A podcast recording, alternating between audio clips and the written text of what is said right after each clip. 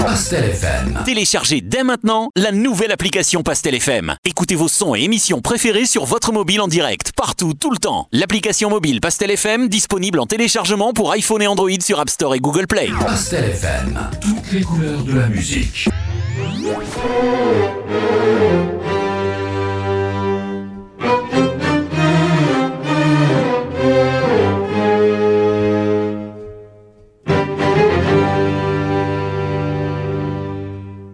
99.4 en direct sur les ondes de Pastel FM. Notre invité du jour, Julien Talpin, sociologue, enseignant-chercheur au CNRS, auteur d'un ouvrage collectif L'épreuve de la discrimination, enquête dans les quartiers populaires aux éditions PUF. Julien Talpin, bienvenue. Bonjour. Merci d'avoir répondu à l'invitation. Je prends la quatrième de couve du bouquin, l'épreuve de la discrimination enquête dans les quartiers populaires. La France n'a pas pleinement pris la mesure de l'ampleur du racisme et des discriminations qui la traversent. En 2021, c'est encore possible? Ah bah, Je crois que c'est très clair, oui. c'est un des constats de, de notre enquête, en fait. C'est qu'il y a un décalage entre ce que vivent les gens, euh, dans les quartiers, les minorités, euh, les gens qui sont euh, issus de l'immigration, qui vivent de façon quotidienne des discriminations, de la stigmatisation, de l'islamophobie, et puis les réactions en face des pouvoirs publics, de l'État et des institutions qui demeurent très très, très d'une certaine façon, et il y a très peu de moyens qui sont investis en France pour lutter contre les discriminations, alors qu'on pourrait euh, considérer qu'il s'agit d'un scandale démocratique d'une certaine façon, et que euh, pour être à la hauteur de sa devise, la République française devrait faire de la lutte contre les discriminations une priorité. Euh, et aujourd'hui, c'est pas le cas, on y consacre très peu de moyens, les discriminants sont peu sanctionnés, et c'est ce décalage-là qu'on donne à voir dans ce, dans, dans ce livre et qui, à, à notre sens, interroge. On reviendra sur la trame du bouquin. Euh, vous parlez euh, de, discrimination subie par des, par des, millions d'individus, de microagressions, de stigmatisation, mais aussi euh, dans l'histoire de, discrimination, depuis 20 ans, 30 ans, 40 ans, un nombre considérable de rapports, un nombre considérable d'enquêtes. J'ai en tête la dernière enquête, moi, qui m'a surpris en bien, c'était les travaux de Patrick Simon de l'INED, l'Institut national d'études démographiques, qui quand même faisait une enquête trajectoire origine sur 17 000 personnes, si je ne dis pas de bêtises. Une autre est en cours. On n'en sort pas des rapports, on n'en sort pas des enquêtes, on n'en sort pas des, euh, diagnostics. Que faut-il pour euh, basculer? C'est une bonne question. Alors nous, de certaine façon, en fait, on, espère que ce livre n'est pas une enquête de plus pour démontrer euh, la réalité des discriminations, parce que pour nous, cette démonstration n'est plus à faire. C'est-à-dire que, voilà, tu le disais à l'instant, euh, on a nombre d'enquêtes et trajectoire et origine de l'INED euh, est la, plus systématique en fait, hein, enquête quantitative qui démontre l'ampleur des discriminations que vivent les minorités en particulier en, France, que ce soit sur le marché du travail, à l'école, dans l'accès au logement, etc., dans, toutes les sphères de vie. Et donc, au fond, nous c'est un peu le point de départ du livre, au fond, c'est de dire bon bah cette question-là elle est réglée. Alors, elle est malheureusement pas réglée dans la société et ça n'a pas été véritablement pris en compte par les institutions, mais au fond si on est sérieux scientifiquement, on considère que cette question, elle est, elle est démontrée désormais. C'est-à-dire que on sait que toute chose égale par ailleurs, euh, à CV égal, euh, à dossier égal, euh, si on s'appelle Julien ou Ali, on ne sera en général pas traité de la même façon dans la, société française. Et nous, ce qui nous a intéressé, c'est que une fois qu'on a ce point de départ-là, c'est de voir bah, qu'en font les gens comment ils y réagissent, qu'est-ce que ça leur ça, fait à leur façon de, se définir, de se construire, et puis comment ça travaille aussi et ça, ça influence leur rapport aux politiques. Est-ce que derrière ces épreuves qui sont des trucs euh, assez horrible en fait. Hein. Nous, on a fait 250 entretiens avec des gens un peu partout en, France et, euh, et c'est dur en fait. Hein, ce qu'on recueille, euh, sans être complètement surprenant, c'est une forme de violence que subissent les gens. On a pas mal de gens qui ont pleuré au cours des entretiens, euh, qui voilà, qui sont blessés au fond dans leur intimité, des gens qui aussi connaissent des dépressions, voilà, les discriminations ont aussi des conséquences sur la, santé. donc il y, a toute cette dimension, cette épreuve, comme le rappelle le titre. Et en même temps, on essaye de dire que bah, malgré tout ça, les gens ne sont pas que des victimes passives de tout ça. Ils essayent de retourner le, stigmate et d'en faire euh, autre chose. Ils, construisent des formes d'autodéfense, se blindent. De résilience. De résilience, et puis aussi de résistance, en fait. Et donc, euh, c'est euh, toute la deuxième partie du livre où on essaye et on a suivi, en fait, pendant plusieurs années, des associations, des collectifs euh, antiracistes qui luttent contre les discriminations et qui se mobilisent dans les quartiers justement pour euh, essayer de mettre à mal euh, ces, euh, ces, phénomènes-là.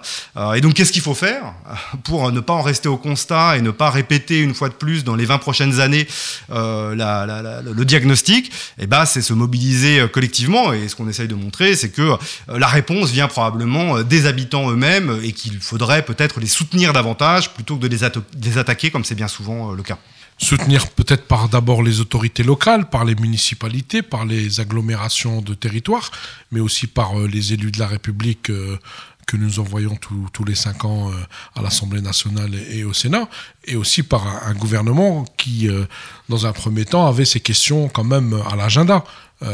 Au jour d'aujourd'hui, on est passé dans le côté obscur plutôt de, de la question.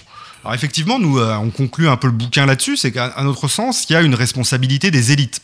Euh, des élites politiques, institutionnelles, administratives, universitaires, de faire de, cet enjeu, de la discrimination et du racisme qui traverse la société française, un enjeu euh, d'importance.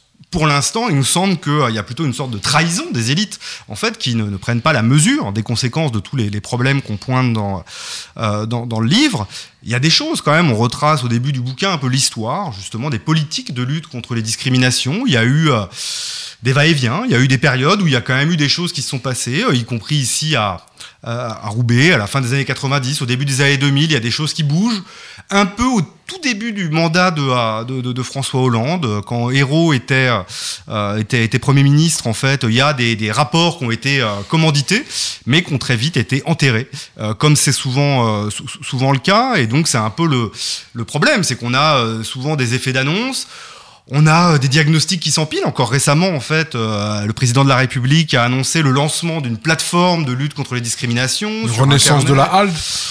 Bon, c'est euh, probablement euh, c'est probablement une bonne chose parce qu'un des trucs qu'on montre dans le livre, c'est que un des problèmes pour, euh, pour, pour répondre, pour faire face aux discriminations, bah, c'est euh, euh, c'est l'accès au droit. Euh, c'est le fait que les victimes bah, ne connaissent pas les recours possibles et bien souvent, bah, en fait, ils n'y croient pas. Ils se disent à quoi ça va servir de déposer plainte, à quoi ça va servir de solliciter le défenseur des droits ou autre? Voilà, et ils n'ont pas complètement tort quand on voit d'ailleurs le devenir des, des, des, dossiers et des, et des plaintes. Et donc, avoir un minimum davantage de communication et faire preuve d'un peu plus de volontarisme, par exemple avec cette plateforme qui euh, sera peut-être davantage connue des gens, bah, ça peut contribuer peut-être euh, à ce que les gens se saisissent un peu plus du droit qui est à leur disposition. Néanmoins, euh, moi j'ai quand même le sentiment qu'on on est un peu en train de réinventer la roue, puisque déjà il y a 20 ans en fait, le gouvernement Jospin avait lancé une plateforme, un numéro de téléphone, le 114, euh, qui servait justement à recueillir les témoignages de victimes de discrimination. Alors c'est très bien de recueillir des témoignages, d'avoir des plateformes, etc. Le problème c'est qu'est-ce qu'on en fait en fait derrière? C'est-à-dire que euh, il ne suffit pas de recueillir ces témoignages pour mettre à mal les discriminations. Il faut que derrière, bah, euh, la justice s'en saisisse et puis que peut-être les, euh, les sanctions soient un peu plus sévères contre les, les, discriminants, ce qui n'est pas le cas aujourd'hui. Si on prend, par exemple, ne serait-ce que le, le cas de la police, dans, dans, les cas de violences policières, voire quand il y a des morts sous les mains de la police, et ben en général, à quelques exceptions près, on peut prendre le cas d'Amin Bentounsi, il y a une mobilisation de, de, de sa sœur, Amal Bentounsi, avec le collectif Urgence Notre Police Assassine, qui, au bout de quelques années, alors que euh, son frère avait été tué d'une balle dans le dos par un policier, ce dernier, le policier, a fini par être condamné à une peine tout à fait minime, mais sinon, en général, il s'en sort toujours, en fait. Et donc, pour lutter contre les discriminations, bah, il faut peut-être déjà que ça coûte un peu plus cher de discriminer. Voilà, ce qu'on dit aussi un peu dans le livre, et en regardant un peu ce qui se passe à l'étranger, parce que cette enquête s'est principalement passée en France, mais On va y arriver. aussi un peu aux États-Unis, en Angleterre, bah, on montre que à l'étranger, ça coûte un peu plus cher, en fait, financièrement, les euh, sanctions financières contre les discriminants ou les peines euh, judiciaires sont un peu plus euh, dissuadantes que c'est le cas en France. Justement, on va y arriver, c'est sur, sur euh, quasiment 10 terrains différents entre Vaux-en-Velin, Villepin, Grenoble, euh, deux villes de la Haute-Garonne, euh, Senon et une autre ville, Le Blanc-Ménil en région parisienne, mais aussi euh, Roubaix. Et, puis à l'international, Los Angeles, Montréal et Londres. La comparaison, euh, elle se fera peut-être euh, dans, un second temps. Mais en tout cas, euh, vous, sur, sur vos deux terrains, c'était Roubaix et Los Angeles. Peut-être on fera peut-être Mhm. une comparaison après. Mais sur le terrain sur lequel vous êtes depuis un certain nombre d'années, parce que c'est pas, c'est pas d'aujourd'hui, euh, et ce travail, c'est un travail de, de 4 ans. Mhm. C'est ça, si je dis pas ça, de ouais. bêtises. Mhm. Quasiment 4 ans de terrain, d'observation, d'entretien. Le territoire sur lequel vous avez enquêté principalement, c'est celui de Roubaix. Euh, vous faites des comparaisons dans un tableau en introduction qui est plutôt pas, pas mal du tout. C'est le taux de chômage, le taux d'immigration, le taux d'abstention. Et les, les, les, les chiffres, on dirait, se ressemblent. Mhm. Euh, et puis, euh, les majorités des villes, euh, on a des villes PS, des villes euh, LFI, des villes LR. Enfin, on a une diversité de, de, de, de, de- de majorités municipales différentes.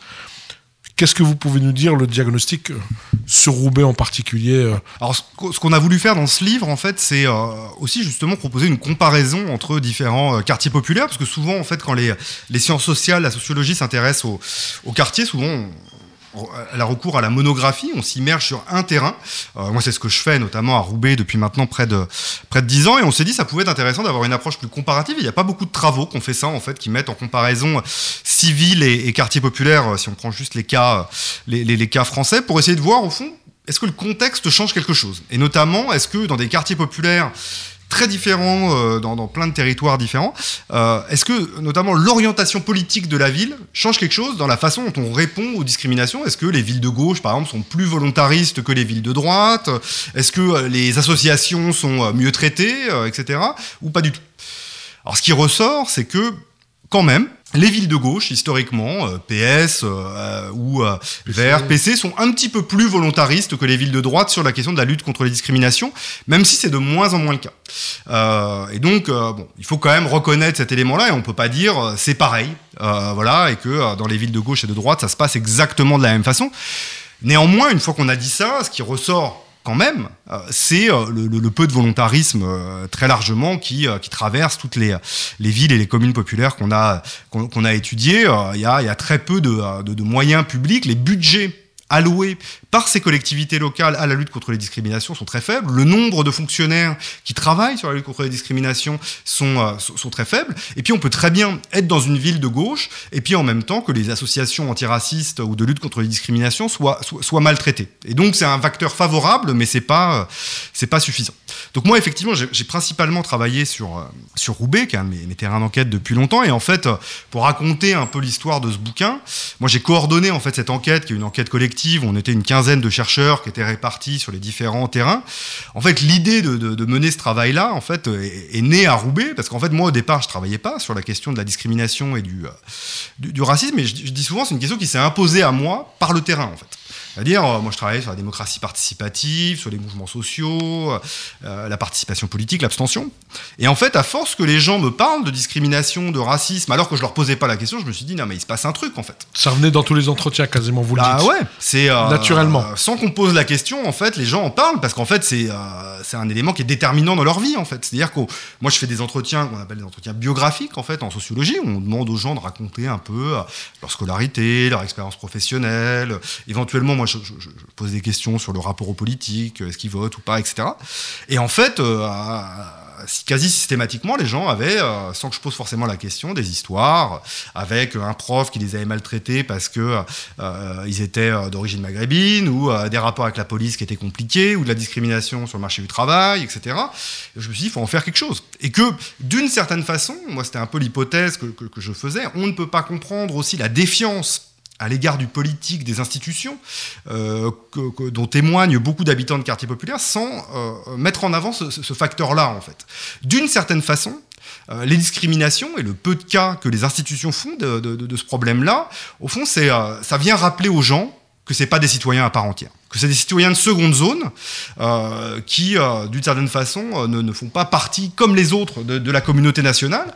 Et donc, ce sentiment qu'on appelle dans le bouquin, à la suite de Patrick Simon, de déni de francité, déni de citoyenneté, le fait de ne pas être traité comme les autres citoyens, bah, ça impacte en retour euh, le, euh, le, le, rapport au vote ou aux politiques, c'est-à-dire que... Ou le sentiment d'appartenance. Le sentiment d'appartenance nationale. Bon, on, on, documente aussi dans le bouquin des gens qui sont partis, en fait, qui ont quitté la France pour fuir le racisme ou l'islamophobie. On a rencontré des, des Français qui se sont installés à Londres, à Montréal, voilà, parce qu'ils avaient le sentiment que l'atmosphère devenait étouffante pour eux. Et bon, la situation n'est pas idyllique pour eux à, à Londres, à Montréal ou ailleurs, mais ils ont le sentiment un peu de de, de, de, respirer. Quoi. Et, euh, et, tout ça, ce contexte-là, euh, bah, ça, ça, a un impact aussi sur le, le, le rapport aux politiques. Et il y a des gens qui, euh, précisément, on ne va pas voter puisqu'on se sent un peu moins citoyen. Au fond, pourquoi j'irais participer à cette mascarade? Tant qu'on ne me traitera pas comme un citoyen comme les autres, au fond, je, je ne jouerai plus ce jeu où je ne peux être que, que perdant. Et c'est là où euh, voilà, ce problème qui pourrait apparaître comme un problème secondaire, un problème qui ne touche que les minorités, en fait, à, à notre sens, touche euh, bah, la société française dans son ensemble. C'est euh, au fond le pacte démocratique et le pacte républicain qui est, qui est trahi au quotidien par, par cette discrimination-là. Voire menacé.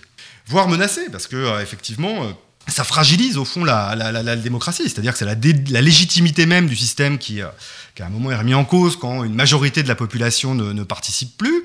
Et puis euh, voilà, c'est euh, quand on ne croit plus au projet national, bah, ça peut mener à des situations dramatiques. si on veut parler, on en parle un petit peu dans le dans, le livre, des questions de radicalisation, etc. Pour nous, c'est un, un, un, lien en fait. C'est-à-dire que d'une certaine façon, ce qui serait alors que c'est exactement l'inverse hein, que font les, pouvoirs publics. Mais la, meilleure façon de lutter contre ce qu'on appelle, à mon avis à tort, le séparatisme, voire la radicalisation religieuse, c'est la lutte contre les discriminations, c'est l'égalité. C'est au fond, si on veut éviter que les gens cherchent d'autres voies de salut que la République et, euh, la démocratie, bah, il faut que celle-ci euh, tienne ses promesses. Et c'est à force de ne pas tenir ses promesses, ce que d'ailleurs Macron a reconnu de, à demi-mot dans son, discours. dans son discours des Mureaux, même si derrière il n'a pas pris euh, toutes les conséquences, à mon avis, en termes de politique publique. Mais, euh, mais euh, voilà, à force que la République ne tienne pas ses promesses, bah, les gens cherchent d'autres voies de salut. C'est probablement dommageable, mais, mais voilà, d'où l'enjeu. De, de, véritablement prendre la mesure des discriminations et puis d'en faire de vraies politiques publiques. Néanmoins, dernier point là-dessus, mais c'est exactement l'inverse qui s'est passé, puisque ce qu'on montre dans le livre, au moment, nous, de notre enquête, qui s'est principalement passée en 2015, 2016, 2017, c'est que suite aux attentats de, de 2015, en fait, on a complètement euh, déshabillé, euh, dépouillé les quelques politiques de lutte contre les discriminations qui existaient, qui ont euh, quasiment disparu en fait, hein, qui ont perdu le peu de crédit financier, de, moyens qu'on leur allouait, pour être réorientés vers les politiques de prévention de la, radicalisation. C'est très clair hein, dans la politique de la ville, par exemple. Euh, ce qui est, à mon avis, une erreur euh, complète, en fait. C'est alors qu'il aurait fallu plus que jamais investir les politiques de lutte contre la discrimination, on se dit non, non, on va arrêter en fait et on va parler de laïcité euh, euh, et, de, et, de, radicalisation. Je dis pas qu'il faut pas euh, avoir peut-être des, des, politiques spécifiques, je dis pas qu'il faut pas le faire. Je dis mais pourquoi opposer les deux alors qu'à l'inverse, c'est le soubassement à long terme en fait. le pacte républicain qui est en jeu derrière la, la lutte contre la discrimination? Très bien. Peut-être sur euh, la particularité de Roubaix et de son territoire et de, ses discriminations, des, témoignages assez, euh, assez surprenants, moi, qui m'ont qui, qui résonnent hein, quand on connaît un peu Roubaix et, sa population. Euh, vous avez interrogé, je pense, un certain nombre de personnes. Glo globalement, euh, il s'agit de, de, discrimination liée à l'origine le plus souvent.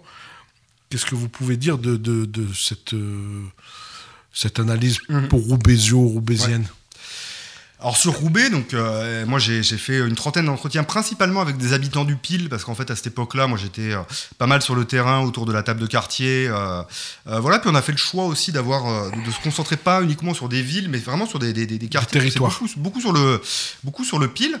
Et en fait, nous on s'intéressait principalement en fait aux discriminations liées à l'adresse à l'origine et puis les discriminations euh, religieuses. Moi, un des trucs qui m'a frappé, en fait, c'était que, alors que le Pile à Roubaix un territoire qui est particulièrement euh, stigmatisé, euh, à l'époque où moi je faisais cette enquête-là, il y avait plein de, reportages de M6 sur la délinquance, les trafics, etc. Au Pile, il y avait ce projet de rénovation urbaine qui était en cours, qui est toujours en cours. voilà, on nous parlait beaucoup de, mixité sociale, etc. Et en fait, les, les gens que j'ai rencontrés m'ont pas beaucoup parlé de discrimination liée à l'adresse en fait. Et c'est un des trucs qui ressort beaucoup en fait dans le bouquin, alors que historiquement en France, on, a beaucoup rabattu la question des discriminations sur l'adresse. Au fond, le problème, c'est si vous trouvez pas de boulot, c'est pas parce que vous appelez Ali, c'est parce que vous habitez au pile. Bon, bah, nous on montre que les deux peuvent se cumuler en réalité. Et en tout cas, euh, dans les, dans les entretiens, on, évoquait un peu, hein, les, les, les, gens qu'on a rencontrés, euh, les gens que j'ai rencontrés à Roubaix évoquaient le, leur adresse, mais quand même, euh, c'était beaucoup plus souvent l'origine et les, les, questions, les questions raciales d'une certaine façon.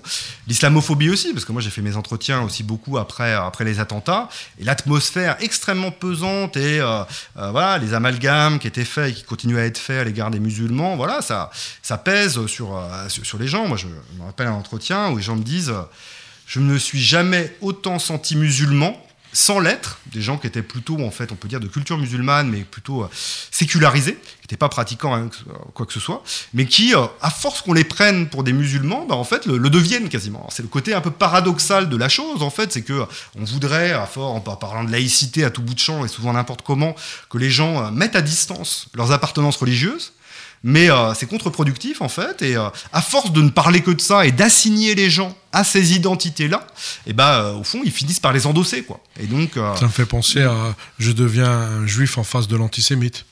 Ah ouais non c'est voilà c'est cette cette assignation permanente, bah, au fond, ça, ça, laisse des traces. Quoi. Les gens, à force qu'on traite les gens comme des Arabes, comme des Noirs, comme des musulmans, bah, c'est dur de, de, ne pas complètement euh, s'identifier, jamais uniquement que comme cela, mais... Euh, cette mais forme bon. d'assignation à, mm. à, à, à, résidence euh, ou à assignation à, telle religion euh, a transformé les gens. Complètement. Et c'est euh, d'ailleurs un élément qui, qui fait, euh, qui fait écho à l'actualité, où il y a pas mal de débats en ce moment dans le débat public pour dire on parle trop des questions raciales. Euh, on, euh, on, parle trop de ces questions-là, au fond, euh, et euh, les, les, les, sciences sociales, les chercheurs, les sociologues mettent trop l'accent sur ces questions-là, et puis pas assez sur les questions sociales. Alors, ce qui est faux, parce qu'en plus, ça, ça, représente une, une, petite minorité, en fait, hein, des recherches. Il y a, eu les chiffres de Patrick Simon qui montrent que le pourcentage est infime. Oui, il y a 8% des recherches en sciences sociales qui portent sur ces questions-là, donc ce qui, est, ce qui est quand même tout à fait minime. Après, c'est plus important qu'il y a, a, a peut-être 10 ou 20 ans, mais, oui. parce que ça, ça, a longtemps été mis un peu à, euh, sous, à, sous le boisseau, comme ça, un peu, un peu caché ou étouffé, et puis là, ça, ça prend un petit peu plus de place je crois que c'est une bonne chose, au fond, d'une certaine façon, que des questions qui ont longtemps été invisibilisées ben, prennent un peu plus de place, mais c'est loin, très loin d'être majoritaire. Et tout ça pour dire que, en fait, c'est pas les sciences sociales qui viendraient racialiser la question sociale ou racialiser le débat public, c'est simplement, nous, c'est ce qu'on a essayé de faire dans, dans, ce livre, qui simplement bah, donne à voir ce que vivent les gens, quoi. Et euh, bah, les gens, euh, ils vivent des problèmes parce que bah, ils sont habitants de tel quartier, ils vivent des problèmes parce que euh, ils sont issus de, milieux populaires, et puis ils vivent aussi un certain nombre de problèmes parce qu'ils sont perçus comme noirs, arabes ou, ou, musulmans. Il faut le dire. En fait, c'est le rôle des sciences sociales de aussi montrer ça. Voilà. Et tant pis si ça plaît pas à la ministre de l'enseignement supérieur, si ça ne plaît pas au président de la République qui pense que les sciences sociales cassent la République en deux. Au contraire, nous on pense que montrer euh, la République dans toute ses, sa fragilité et toutes ses failles, c'est peut-être la meilleure façon euh, de euh, que, que, ces idéaux soient un jour véritablement accomplis, plutôt que de, faire semblant de croire que l'égalité est parfaite dans la société dans laquelle on vit, alors qu'au contraire, les inégalités sont plus prégnantes que, jamais. Moi, je vous poserai la question est-ce que ces militants associatifs dont vous parlez à Roubaix et ailleurs, hein, euh, qui se créent en association, en collectif, est-ce qu'ils ne sont pas aussi une forme de réparateur de la République? Est-ce qu'ils ne sont pas aussi en train de faire de la dentelle de Calais et de recoudre un peu, de continuer à tisser un lien malgré tout en disant euh, oui, euh, la République c'est la liberté, euh, la, fraternité, mais aussi l'égalité. C'est aussi une forme d'espoir. Et, même ça, il s'est pas pris en considération. C'est ça qui est terrible comme constat. Parce que mmh. ces gens-là sont aussi, euh, j'allais dire, le dernier rempart euh, de, de, de, de, de la République.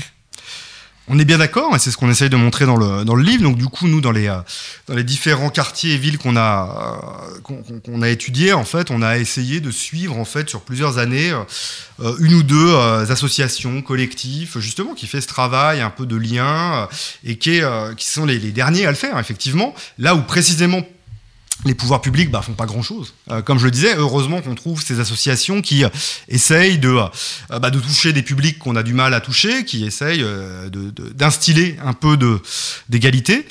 mais c'est compliqué. Le, drame, d'une certaine façon, c'est plutôt que d'être vu comme des solutions, ces collectifs, ces associations sont bien souvent attaqués par les pouvoirs publics, attaqués, bah, souvent on va leur, couper leur, financement, on va souvent jeter un peu la suspicion sur ces acteurs-là, ou bah, parce que ils pointeraient ce que, ce que j'appelais à, l'instant les failles de la République en pointant ces discriminations, et bah, au fond on va leur reprocher là aussi de racialiser la question sociale, on va les accuser de communautarisme, de séparatisme, etc. Alors qu'à l'inverse, je pense que c'est des, boucliers face à tous les problèmes dont on, euh, dont on parle. Et donc là, une des solutions, effectivement, c'est de, s'appuyer davantage sur ces acteurs-là qui sont en train de disparaître, en fait. Hein. Et euh, bon, il y a une, une, enquête qui a, été, qui a été menée il y a quelques mois qui montre que le, le nombre d'associations, justement, dans les quartiers populaires est en fort déclin depuis une dizaine d'années, euh, du fait notamment des, des, des, choix financiers qui ont été faits suite à la disparition du Fonds d'action sociale, par exemple.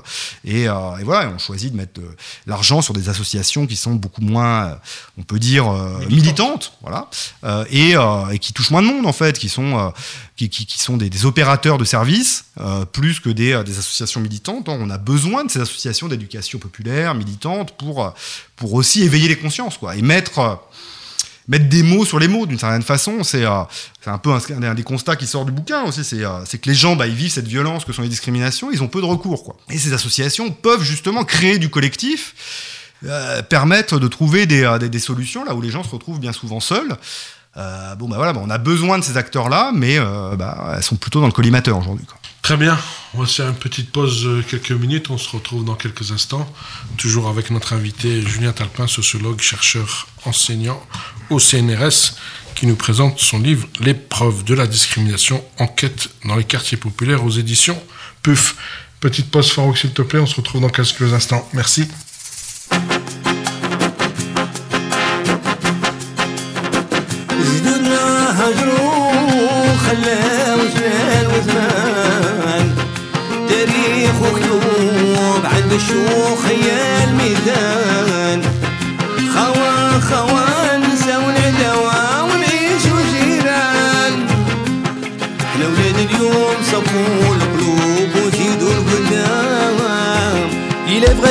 Aïeux, sans trouver d'autres issues, les yeux droits dans les cieux, se sont tirés dessus. C'était il y a longtemps, mais s'il est des blessures qui guérissent au printemps, celle-là l'a dent dure. Y a-t-il à nous que l'on puisse invoquer? un autre rendez-vous, une histoire à inventer? Y a-t-il à nous que l'on puisse invoquer un autre rendez-vous, une histoire à inventer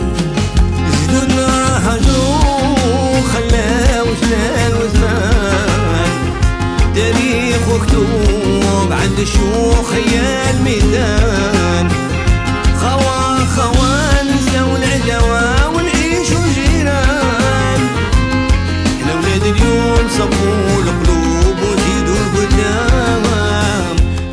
Sommes les enfants d'un très lourd héritage.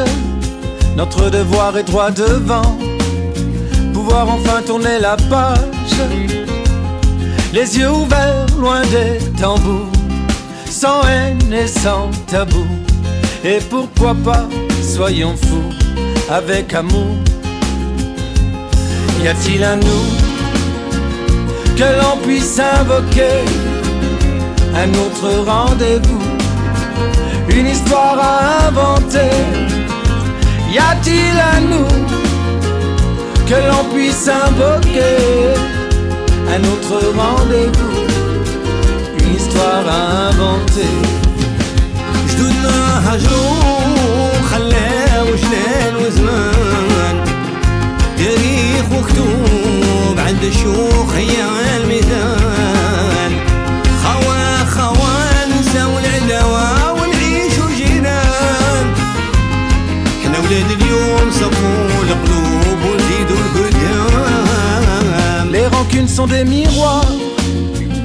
nous avons tous nos raisons. Nos parents gardent en mémoire l'abandon de leur maison. La nôtre, elle est ici, Quoi qu'on puisse en penser, nous ne l'avons pas choisie. Nous devons la protéger. Y a-t-il un nous? De retour sur les ondes, toujours en direct sur Pastel, toujours avec notre invité. On était sur euh, la comparaison euh, avec toutes les villes euh, dont on parlait dans cet ouvrage, l'épreuve de la discrimination enquête dans les quartiers populaires. Et on va se recentrer un peu plus sur, euh, sur, sur une enquête euh, qui a été réalisée par, par Julien Talpin hein, ici avec nous, sur Roubaix en particulier, sur une plateforme de lutte contre la discrimination, qui est un exemple parmi tant d'autres de collectifs, euh, d'associations, euh, de militants qui se sont mobilisés euh, sur cette question à Roubaix entre 2016 et 2018, si je dis Mhm. pas de bêtises. Oui, bah effectivement, moi j'ai suivi cette histoire, ce- cette plateforme de lutte contre les discriminations, avec cette idée euh, qui me semblait intéressante au départ. Et d'ailleurs, la plateforme, euh, ce collectif en tout cas, est né euh, pour les 30 ans de la marche pour l'égalité contre le, contre le racisme, euh, en se disant que bah, il fallait euh, refaire de cette question des discriminations justement un enjeu de mobilisation collective et qu'il n'y avait plus grand chose qui se faisait du côté des institutions et que c'était peut-être aux associations de, de, prendre, de prendre le relais et puis de- de faire face. Bon, bah, ce collectif s'est constitué et euh, force est de constater que euh, bah, la réaction des pouvoirs publics a été un peu timorée. Il y a eu un soutien de la part des agents de, de l'État, de la part euh, de, de la politique de la ville, mais au niveau municipal, c'est pas une initiative qui a été euh, très bien reçue, on peut dire, euh, puisque bon, il y a tout un travail d'enquête qui a été réalisé avec des consultants qui étaient venus, là, les égaux, et qu'on fait un travail qui soulignait quelque chose qui est tout à fait convergent avec ce qu'on montre dans, dans- dans le livre, en Travail fait. hein. considérable quand même d'enquête. Bah, ils ont rencontré plein de plein plein plein d'habitants, de de, de- d'agents municipaux, d'agents d'associations. voilà. Ils ont fait tout ce travail-là. Ils ont fait un rapport euh, qui euh, voilà soulignait aussi euh, à bien des égards bah, euh, l'ampleur des discriminations et, le, peu de réactions municipales. Et bah, ce, rapport n'a jamais été véritablement rendu public. En général, il est de, coutume en fait que ce type d'initiative en fait se traduise un peu par une restitution officielle avec la préfecture, le maire, les gens qui ont été interviewés, etc. Et là, pas du tout. Pendant plusieurs mois, en fait, la municipalité a un peu botté, euh, botté en touche, si bien qu'il n'y aura jamais de restitution publique de ce travail. Et encore, voilà, on est encore dans un truc pourtant euh, qui était euh, pas euh, révolutionnaire, dans le sens où c'était un diagnostic euh, supplémentaire qui faisait l'état des lieux des, euh, des discriminations et qui invitait à, agir. Euh, voilà, et ben ça n'a pas débouché sur grand chose. Et, euh, et au contraire, le collectif a plutôt été vu comme euh, un problème que comme une solution et n'a pas véritablement été soutenu par, euh, par, par la municipalité et a fini par, par se désagréger à force de s'user. quoi. C'est-à-dire que pendant des mois, on attend cette restitution, on essaye de jouer aussi le dialogue avec les institutions et ça ne marche pas. Alors là, peut-être, euh, tu auras peut-être un avis là-dessus, mais euh, peut-être qu'à un moment, il aurait fallu dire stop et puis passer à autre chose. C'est-à-dire que quand le dialogue ne fonctionne pas, peut-être qu'il faut passer à des, des l'action. stratégies plus, euh, plus offensives, plus contestataires. Moi, je pense aussi, et c'est aussi ce que j'ai vu moi, dans, mes enquêtes aux États-Unis, mais il aurait fallu, mais pour ça, il faut des moyens. Euh, il faut euh, de, de- de la force militante et il faut euh, aussi des moyens financiers, mais peut-être aller faire ce travail de terrain pour mobiliser les habitants, pour constituer une force.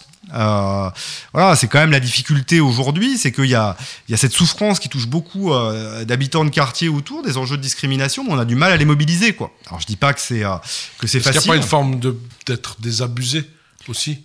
Ah bah ça c'est un truc qui ressort moi hyper hyper fort en fait de mon enquête à Roubaix, c'est une forme de résignation en fait. Ce sentiment, alors je l'évoquais tout à l'heure De sur le recours au droit, mais euh, ce sentiment que ça ne sert à rien de se mobiliser, ça ne changera pas, c'est trop tard en fait. Ce qui explique que d'ailleurs certains préfèrent quitter la France pour fuir le racisme plutôt que de se, se mobiliser.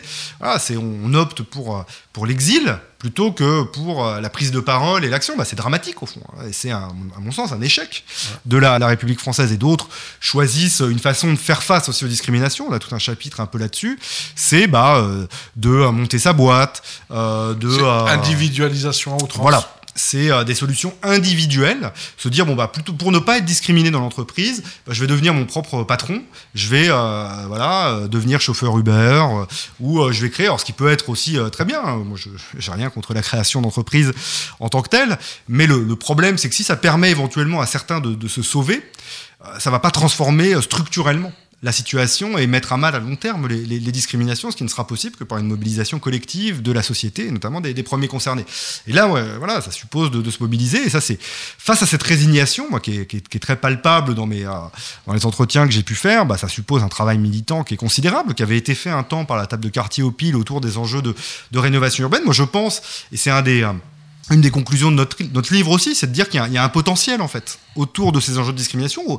Il y a une colère en fait, et, euh, en fait, même des gens qui sont euh, qui ne votent pas, qui sont désabusés, en fait, le, racisme et les discriminations, ça, politise en fait souvent, parce que euh, bah, quand c'est la police qui vous discrimine, quand c'est les- les services publics, quand vous avez le sentiment que c'est des élus qui vous pointent du, doigt et qui euh, contribuent à diffuser euh, l'islamophobie, bah, ça, structure un rapport aux politiques. Nous, c'est un des trucs qui ressort beaucoup, c'est que la moitié des gens, en fait, quand on leur demande quels sont, à votre avis, les responsables des discriminations, sans qu'on leur demande même des fois, euh, la moitié des gens nous disent c'est l'État, les médias, les élus, les politiques.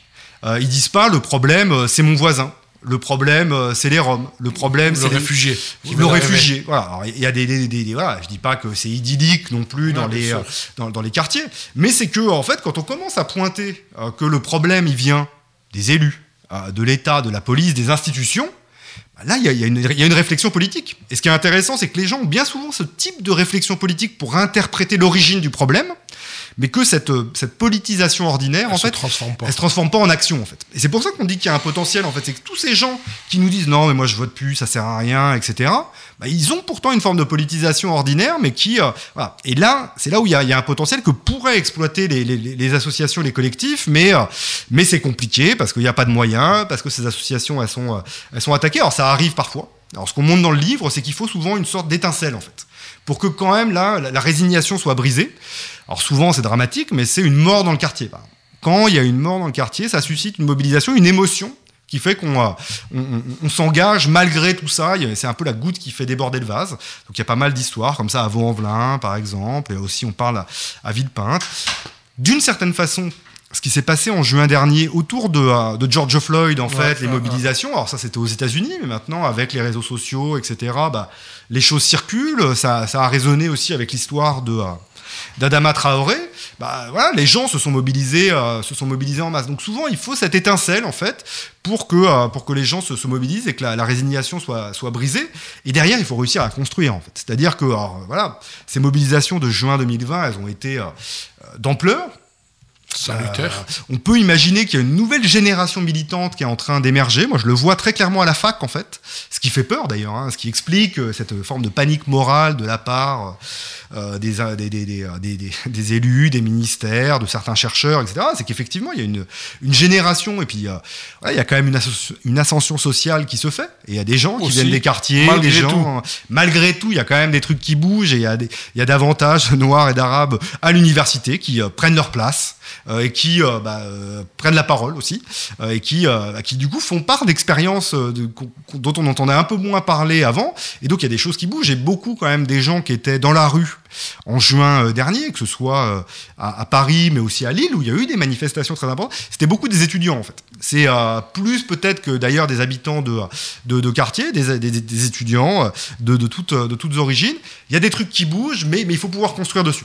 Euh, voilà, Alors, je crois que le comité Adama fait ce, travail-là, mais c'est à une échelle qui est un peu euh, déterritorialisée. Euh, voilà, il faudrait pouvoir construire dessus. À Roubaix, par exemple, j'ai pas l'impression qu'on soit encore parvenu à construire sur ces mobilisations, sur cette colère, voilà. Et pour ça, il faut, il faut de la force. J'ai un peu le sentiment que les militants historiques sur ces questions-là sont un peu usés d'avoir toujours à remener la même bataille depuis, depuis, depuis, depuis 30 ans. Et c'est là où le, le parallèle avec ce qui se passe aux États-Unis, au Canada, en Angleterre est frappant. C'est que bah, là-bas, au moins, euh, il y a des ressources qui permettent de faire des choses. C'est-à-dire que euh, avoir un peu, de, moyens financiers, ça permet de faire ce travail. Quand on a des, euh, associations où il y a 5, 10, 15 salariés qui vont pouvoir faire du porte-à-porte, qui vont pouvoir mener une campagne un peu dans la durée sur le contrôle aux faciès, sur la discrimination de telle ou telle entreprise, euh, etc. Et ben, euh, ça permet de, construire dans la durée cette action collective qui, euh, qui permette que la, la- colère ne reste pas rentrée euh, pour les gens. quoi. plutôt que de, se retrouver euh, seul euh, ou complètement, euh, euh, complètement isolé dans, dans, ces combats. Pe- Peut-être une comparaison alors peut-être euh, avec Los Angeles où là aussi euh, vous avez euh, pu euh, faire un travail de terrain pendant pendant quelques mois. Euh, bon, c'est une mégapole Los Angeles, mais là vous étiez sur un territoire bien défini d'un quartier populaire de Los Angeles. Euh, peut-être quelques mots sur ce terrain-là et puis après la comparaison, euh, si comparaison il y a avec la France. Alors, euh, donc moi effectivement, j'ai passé un an et demi à Los Angeles en plusieurs, en plusieurs fois. Moi, je travaille sur des associations qu'on appelle de community organizing, qui essayent d'organiser les habitants en fait des quartiers.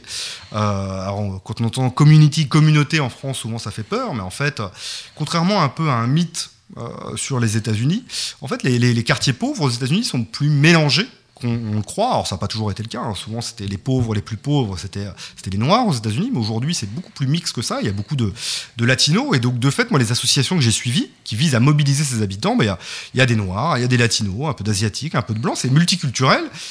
Mais malgré ça, euh, bon, bah, ils mettent la question raciale et des discriminations au centre de leur mobilisation. Euh, ils articulent tout ça, en fait. hein. C'est ce qu'on appelle aussi l'intersectionnalité. Genre, euh, classe, race. Voilà, c'est euh, euh, des gens qui sont touchés par des, problèmes, à la fois parce qu'ils sont noirs ou latinos, parce qu'ils habitent des quartiers qui sont stigmatisés. Moi, c'était South Central à Los Angeles, euh, et, aussi parce que c'est des, classes populaires. Donc tout ça s'additionne, s'articule. et donc à partir de ces expériences-là, les gens essayent de construire des mobilisations. Bon, alors, je l'ai dit, c'est des mobilisations qui peuvent s'appuyer sur, des moyens plus, plus, plus importants. Euh, Moyens qui viennent du privé plutôt que du public. voilà, euh, c'est euh, beaucoup des fondations en fait hein, qui financent euh, qui financent tout ça. Alors en France, ça fait souvent un peu peur ces financements euh, privés. Là, euh, c'est plutôt, on peut dire, des fondations philanthropiques de gauche en fait qui permettent à ces mouvements de se de se structurer. Alors ça, il y a un côté un peu ambivalent, c'est-à-dire que les fondations, elles se développent parce que euh, c'est des impôts qui rentrent plus dans les caisses de l'État et qui permettent aux, aux riches milliardaires de la Silicon Valley d'investir leur argent ailleurs. Pourquoi Mais ça a quand même des effets qui sont pas inintéressants. Ça permet à des mouvements comme Black Lives Matter de se structurer et puis d'obtenir un certain nombre de, de, de, de- de victoires concrètes. Il y a eu des réformes des pratiques policières, par exemple, en Californie, euh, tout à fait importantes. Moi, j'ai assisté à des campagnes aussi sur le financement des écoles dans les quartiers pauvres. Voilà, c'est des associations qui se basent quand même sur l'idée que, d'un côté, pour pouvoir l'emporter, il faut faire nombre. Et donc, il faut mobiliser en masse les gens. Donc, il y a un gros travail de terrain qui est fait. Et puis, pour briser la résignation, qui est tout aussi présente aux États-Unis qu'en France, hein, chez, les, habitants, il faut des victoires. Il faut euh, des, des victoires ici et maintenant, des choses concrètes. Et donc, euh, quand bien même il peut y avoir des étincelles, et souvent aux États-Unis, comme je l'évoquais aussi en France, bah, c'est souvent les morts sous, les mains de la police qui, sont ces étincelles-là dans les, quartiers populaires, mais que euh, euh, c'est pas suffisant en fait pour entretenir la dynamique de mobilisation. Il faut des victoires, il faut que les gens se rendent compte que ça change ici et maintenant leur quotidien de se mobiliser. Et ça, ils sont, très bons pour ça en fait, d'obtenir souvent des petites victoires, mais euh, les petits ruisseaux font parfois les grandes, les grandes, les grandes rivières et euh, des victoires. euh, moi, j'ai vu des trucs considérables en fait. Alors, c'est des associations après qui ont parfois 30 ans d'existence, mais qui, en se fédérant avec plein d'autres assos à l'échelle de la Californie tout entière, à l'échelle de l'État, euh, de l'État de Californie euh, sont parvenus à, impacter le niveau d'impôt que payent justement ces milliardaires. Euh, voilà, une des, propositions qu'ils faisaient, c'était d'augmenter les impôts des plus riches. Des, associations qu'on pourrait accuser de racialisme, voyez, sont sur des combats de classe, faire payer les riches pour que les habitants des quartiers populaires aient des écoles de meilleure qualité. Bon, ben voilà, cette campagne-là, qui a pris plusieurs mois, qui est passée par un référendum, je ne rentre pas dans le détail, mais c'est traduit par 10 milliards de dollars supplémentaires par année pour financer euh, des, euh, des profs, des psys euh, dans les quartiers pauvres. Bah, c'est considérable, ça change concrètement la vie des gamins dans ces écoles-là. Mais ça, c'est les fruits, euh, le fruit d'années de, euh, de, de- de- de lutte. Donc, au niveau de l'action collective, c'est sûr qu'il y a un souffle qu'on ne voit pas toujours en, en France. Après, moi, un des autres trucs qui m'a frappé dans le parallèle, c'est qu'en fait, euh, bon, on a souvent, souvent tendance à dire non, mais les États-Unis, c'est pas la France. La France, c'est pas les États-Unis. Oui, et après? Évidemment que le contexte est différent. Et en même temps, euh, moi je pense qu'il y a plein de problèmes au fond et plein de choses que les gens nous racontaient euh, dans les entretiens qu'on a pu mener à Los Angeles ou à, ou à Montréal par exemple, qui n'étaient pas si différents en fait. Et ce qui explique que euh, bah, quand euh, les images de George Floyd circulent, et ben ça parle aux gens en France. Parce que c'est pas une expérience qui est euh, euh, fondamentalement américaine, c'est une expérience qui est universelle le fait que les Noirs sont moins bien traités par, euh, par la police, et ça, c'est pas une spécificité, une spécificité américaine. Alors évidemment, il y, y y a plein de choses qui sont différentes. Voilà, par exemple, le, poids de la prison, l'incarcération des minorités aux États-Unis, c'est un truc qui est, qui, est sans commune mesure avec ce qu'on connaît, ce connaît en France, heureusement. Donc il y a des, différences très, très importantes. La, la police n'est pas du tout structurée de la même façon aux États-Unis. Je ne suis pas du tout en train de dire on va calquer les deux réalités, mais, euh, mais, mais en fait, euh, en écoutant ce que disent les gens de leur quotidien, bon, bah, en réalité, euh, ils vivent des choses qui sont, qui sont assez proches, à savoir l'expérience quotidienne de l'inégalité. Très bien.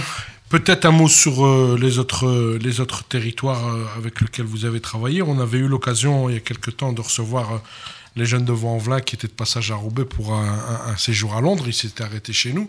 Euh, C'est Anaïk euh, qui, qui a fait ce travail autour de, des de rations jeunes police. Ouais. Travail considérable euh, qu'on retrouve dans le bouquin entre, euh, entre les jeunes de Vaux-en-Velin, euh, cité, euh, j'allais dire, quartier populaire de, de, de la banlieue lyonnaise, euh, autour de la police. Euh, euh, Est-ce que ça pourrait être, j'allais dire, transplanté ici ou là, ce travail, s'il y avait une véritable volonté, j'allais dire, des- de l'État, de la police, du ministère de l'Intérieur où la relation jeune-police, elle se, elle s'améliore lorsqu'il y a tout simplement des choses toutes simples, des rencontres? Alors transposer, je sais pas. alors, je peux raconter un peu quand même ce qui s'est ce qui s'est passé parce que cette histoire, donc c'est euh, c'est un collectif dans un centre social de de, de Vaux-en-Velin, le centre social Georges Lévy qui s'est mis en place en fait avec le, le groupe des, euh, des jeunes ados en fait de, Ouais. du centre social, qui de fait en fait c'était l'animatrice du euh, du pôle ado du centre social qui se rendait bien compte qu'il euh, comme partout, bah, il y avait des problèmes entre la police et et ces jeunes adolescents, souvent les garçons et Des contrôles à répéter. voilà. Et, et qui euh, là pour le coup, qui a bossé donc, avec certains membres de notre équipe, notamment Anaïk Puren, euh, en se disant bah, on va essayer de s'attaquer à cette question-là, pas forcément pour être dans un truc anti-police, mais pour voir comment on peut, euh, améliorer les choses. Quoi. Et donc, euh, bah, concrètement, ils ont commencé déjà par faire un travail un peu d'enquête, comme on l'évoquait tout à l'heure à Roubaix, un peu un diagnostic. Ce qui est intéressant, c'est que c'est des gamins qui ont 15-16 ans, qui avaient parfois un rapport un peu compliqué avec euh, l'école, euh, voilà, qui se retrouvés à faire un peu les apprentis sociologues, qui ont été faire des, entretiens avec euh, leurs copains dans le quartier sur leur rapport avec la police. Les résultats ont été sans grande surprise sur bah, les formes de violence, de racisme qui pouvaient se prendre dans la tête, etc. Ce qui est intéressant, c'est qu'ils n'en sont pas restés à ce constat-là. Ils se sont dit, bon, bah, on va essayer d'apporter des réponses. Alors là, c'est Anaïk qui a beaucoup travaillé, elle, à- avant à Montréal, qui a importé un truc, en fait, et euh, qui, a, euh, qui a dit, bon, on pourrait essayer de créer euh, ce qu'ils avaient appelé une carte des droits. C'est une sorte de, de petit papier, une sorte de carte d'identité, en fait, ça ressemblait à ça, qu'ils ont créé, en fait, pour faire connaître aux jeunes des quartiers leurs droits en cas de contrôle d'identité, par exemple sur les fouilles, euh, etc., euh, les, les, euh, possibilités qui s'offrent à eux, parce qu'en fait, les gens n'ont tout simplement pas connaissance de, euh, de leurs droits et souvent se retrouvent dans une situation où ils subissent euh, des, des, des, pratiques de la part des policiers qui se croient un peu tout permis. Et voilà, et donc ils ont, euh, ils, ont fait ce truc-là et ça a plutôt bien marché. Derrière, ils ont fait une bande dessinée aussi pour raconter un peu leur, leur histoire. Et c'est hyper intéressant de voir que bah, ces gamins-là, qui au départ étaient très loin de toute dynamique d'engagement, bah, sont devenus des militants en fait. Certains ont été candidats aux élections municipales, d'autres sont engagés dans d'autres associations, d'autres siègent aujourd'hui dans des dispositifs de démocratie euh, participative. Parce que bah il y a, une sorte de sentiment, euh, ce qu'on appelle d'empowerment, de, d'accroître le pouvoir sur son destin par l'action euh, collective, par la, mobilisation, et c'est vraiment une, une belle une belle histoire en fait quoi. Et donc euh, ce qu'on en retient, bah, c'est que euh, voilà, de, laisser un peu d'autonomie à, euh, à ce type d'initiative, leur faire confiance, voilà, ça suppose quoi bah, Un peu de moyens pour financer, par exemple, ce poste de coordinatrice dans le centre social, de se dire que bon, bah, les, gamins, ils vont, ils vont, ils vont peut-être bah, faire des faux pas, peut-être qu'ils ils utiliseront pas les bons mots, et peut-être que parfois, parce qu'il y a eu des frictions avec les, forces de police, etc., ça va un peu heurter, mais que derrière, on, sort tous gagnants de ce type d'expérience, parce que ces gamins-là, ils ont grandi en fait dans l'histoire, et certains ont même en fait euh, connu, un- il y a eu un impact sur leur trajectoire scolaire, en fait, certains qui avaient, euh, qui étaient un peu euh, moyens à l'école, ben, il y en a qui se sont retrouvés à être en prépa, etc., parce qu'ils ont repris confiance en eux, ça peut avoir plein d'effets positifs, en fait, ce type de trajectoire d'engagement. Le, le problème, c'est que souvent, c'est c'est mal vu, et je finirai sur une note qui est peut-être un peu moins positive, c'est que si au début, cette expérience-là a été très bien vue par les pouvoirs publics, en fait, on a vu notamment en fait, suite à ce qui s'est passé euh, en juin dernier, en fait, et euh, le fait qu'on ait beaucoup parlé de violences policières à l'échelle nationale, etc., il y a eu une mobilisation très forte des syndicats de policiers pour dire un peu, euh, oulala, on se calme, euh, arrêtez avec vos, revendications de transformation au fond de l'institution policière. Et bah du coup, il y a eu des effets aussi au niveau local, où bah, justement les alliances qu'ils avaient réussi à construire avec la préfecture, avec euh, le sont- commissaire de se police, sont rompus. se sont pour partie rompus et le collectif s'est retrouvé attaqué euh, et présenté comme des gens qui étaient anti-police alors qu'ils étaient plutôt dans une, per- une- une perspective de, euh, de coopération. Et pire que ça, certains jeunes qui étaient un peu les leaders du collectif se sont même retrouvés en fait à être un peu euh, devenir la, la brebis galeuse de la part de certaines forces de police locales, euh, se faire contrôler, etc., même un peu violenter pour au fond payer leur initiative dans le cadre de ce projet euh, Policité. Donc on voit qu'il y a encore euh, du travail d'une certaine façon pour que les institutions accueillent à bras le corps ce type, euh, ce type d'initiative. Donc on essaye dans le bouquin en fait de à la fois de restituer la force des quartiers, au fond, de s'auto-organiser, de, de réinventer en permanence. Il y a une histoire aussi euh, hyper intéressante à, à Lormont, en banlieue de, de- de Bordeaux, qui s'appelle Vivre ensemble, l'égalité, où euh, c'est Saïd Bouamama aussi qui était venu les soutenir sur euh, des jeunes qui ont fait un documentaire, en fait, sur l'histoire à la fois post-coloniale de beaucoup de ces familles et puis d'ex- d'expériences ordinaires du racisme, qui est une très belle histoire, un peu comme celle que je viens de raconter qui a bien commencé, puis qui au final euh, va se faire, euh, va se faire un peu désinguer par, euh, par, les institutions, parce que lors d'une réunion, certains adolescents avaient utilisé la notion de racisme d'État devant des délégués du préfet, ce qui n'a pas plu du tout aux délégués du préfet et à la préfecture, qui a du coup coupé court à toute, toute l'initiative, coupé les subventions, et même certains animateurs et travailleurs sociaux du centre social se sont fait licencier. En fait. Euh, On est voilà, dans une euh, véritable répression, là. bah, il y a de la répression, clairement, euh, plus ou moins à bas bruit, et une forme de, ah ouais, un peu de, de, sur une police de la pensée. C'est, à mon avis, très court-termiste, en fait, de la part des pouvoirs publics, de penser que en, en mettant un peu sous le tapis ce type de euh, d'initiative, ça va régler le problème. Au contraire, moi je pense que euh, c'est c'est, euh, c'est la solution qu'on a là. En fait. Et, euh, et en- à force de taper sur ce type de, d'initiative là, bah, il y a d'autres formes de réponses, euh, à mon avis, qui sont moins républicaines, qui se, qui se développent. Et justement, la, la vie associative, l'action collective, le community organizing, comme, comme, comme on vient de le dire, est aussi une école de la citoyenneté. Euh, L'exemple des jeunes de Vaux-en-Velin en est un, on les a reçus ici, et c'est vrai que ça peut transformer la, pro- la, la trajectoire d'un- adolescent, euh, et ça peut aussi transformer aussi euh, la vie d'un quartier. Donc, plutôt que d'avoir une lecture plus policière ou plus répressive, c'est aussi la formation des citoyens de demain qui est en jeu.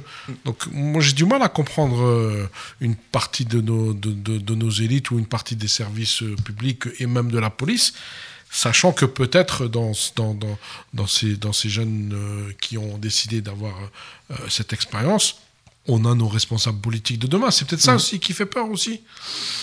Cette forme moi- moi, de, je de prise de conscience ou de politisation ou de- de- d'engagement ou de... Je- bon, c'est sûr que ça, ça fait peur, mais je crois qu'en fait, il y a une méconnaissance, mais qui est très profonde, en fait, euh, de la part des, euh, des, des- élites politiques, en fait, à l'égard des, quartiers populaires. Méconnaissance qui tient une des clés du problème, c'est probablement pas la seule, mais c'est euh, euh, la défiance à l'égard des sciences sociales, justement.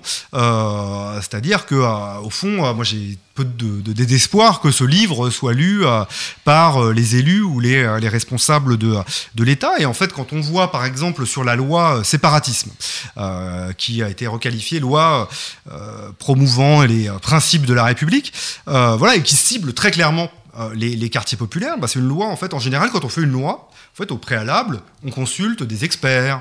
Euh, voilà, il y a tout un travail de réflexion, de Là, il y concertation. tout.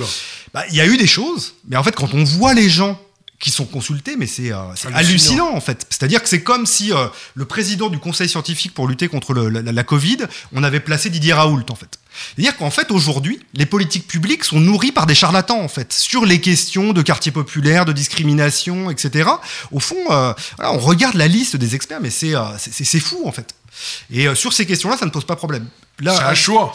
Bien sûr que c'est un choix. C'est euh, voilà, c'est un choix politique, idéologique, mais c'est parce que alors, il y a une responsabilité, je pense aussi, des chercheurs en sciences sociales de pas réussir à construire ces relations-là avec les pouvoirs publics, les élus, etc. On n'est probablement pas assez euh, pédagogue par rapport à nos, nos travaux, nos enquêtes, mais il y a aussi des œillères en fait très fortes et une rupture aujourd'hui entre le monde politique et le monde de la recherche qui fait qu'aujourd'hui l'action publique, les politiques publiques, elles sont construites à partir de l'idéologie. En fait, c'est des idéologues qui euh, ont été auditionnés dans le cadre de cette euh, de, de, de, ce projet de loi séparatiste. Si on regarde aujourd'hui, il y a, y a un truc qui, euh, qui, a, qui, a, été lancé là sur les, la réforme potentielle, mais je crois qu'il n'y aura pas beaucoup de réformes de la police, le Beauvau de la sécurité. Sur ce Beauvau de la sécurité, il y a des concertations qui ont été mises en place. Aucun universitaire n'est consulté, alors qu'il y a des gens qui font des travaux très sérieux sur la police depuis des années. Là, le, le gouvernement, le ministère de l'Intérieur, fait le choix de ne consulter aucun universitaire. Donc c'est comme si la science, en fait, n'avait plus aucun intérêt pour prendre des décisions collectives. Et donc c'est là où, à mon avis, il y a une forme d'irrationalité qui nous gagne, et euh, c'est quand même, à mon avis, euh, dangereux quand les décisions collectives sont prises uniquement par des idéologues, en fait. Euh, Unilatéralement. Voilà. Et donc, une des, des, des, racines du problème est là. Après, je dis pas que les sciences sociales doivent être celles qui, qui guident. Mais au moins, toutes les décisions. Écouter. Voilà. Dans leur, et en plus, tous les chercheurs ne sont pas d'accord. Et puis après, peut-être que les, si, si les élus passer un peu plus de temps sur le terrain et était davantage issu aussi de ces quartiers, peut-être qu'on n'aurait pas ce type de, représentation très déformée de ce que sont aujourd'hui les quartiers populaires, qui ne sont plus vus que sous l'angle justement du séparatisme, du repli sur soi, de la radicalisation, qui ne sont plus vus que comme des ennemis de la République d'une certaine façon, bien plus que comme des solutions. Si bien qu'on n'arrête pas de parler de citoyenneté. Il y a une ministre de la citoyenneté aujourd'hui, Marlène Schiappa, mais on envisage la, la citoyenneté que comme un catéchisme on va euh, voilà, apprendre, faire des cours sur les valeurs de la République, etc. C'est pas comme ça en fait qu'on devient citoyen. C'est pas par une sorte de catéchisme républicain en apprenant les bonnes et les mauvaises valeurs comme on pouvait le faire il y a 150 ans. Devenir citoyen, moi je crois effectivement qu'à l'image de, de, ces jeunes à Vaux-en-Velin, euh, bah, c'est en s'engageant quoi. Et, euh, et, ce qui est dramatique, c'est que euh, bah, toutes ces formes de répression, là, elles découragent l'action collective et elles invitent plutôt les gens bah, à partir, à faire autre chose, euh, à monter leur kebab ou leur, leur, leur, leur, entreprise ou leur Uber, plutôt qu'à s'engager collectivement. Très bien, merci en tout cas pour euh, ce moment euh, et la présentation de cet ouvrage que vous pouvez retrouver dans toutes les bonnes librairies. L'épreuve de la discrimination, enquête dans les quartiers populaires aux éditions PUF sur euh, plusieurs terrains avec Julien Talpin, Hélène Balazar, Marion Carrel, Samir Hajbelkassem, Sumboul Kaya, Anaïk Puren et Guillaume Roux. Nous étions en direct sur les ondes de Pastel FM. Merci Julien et au plaisir. Merci.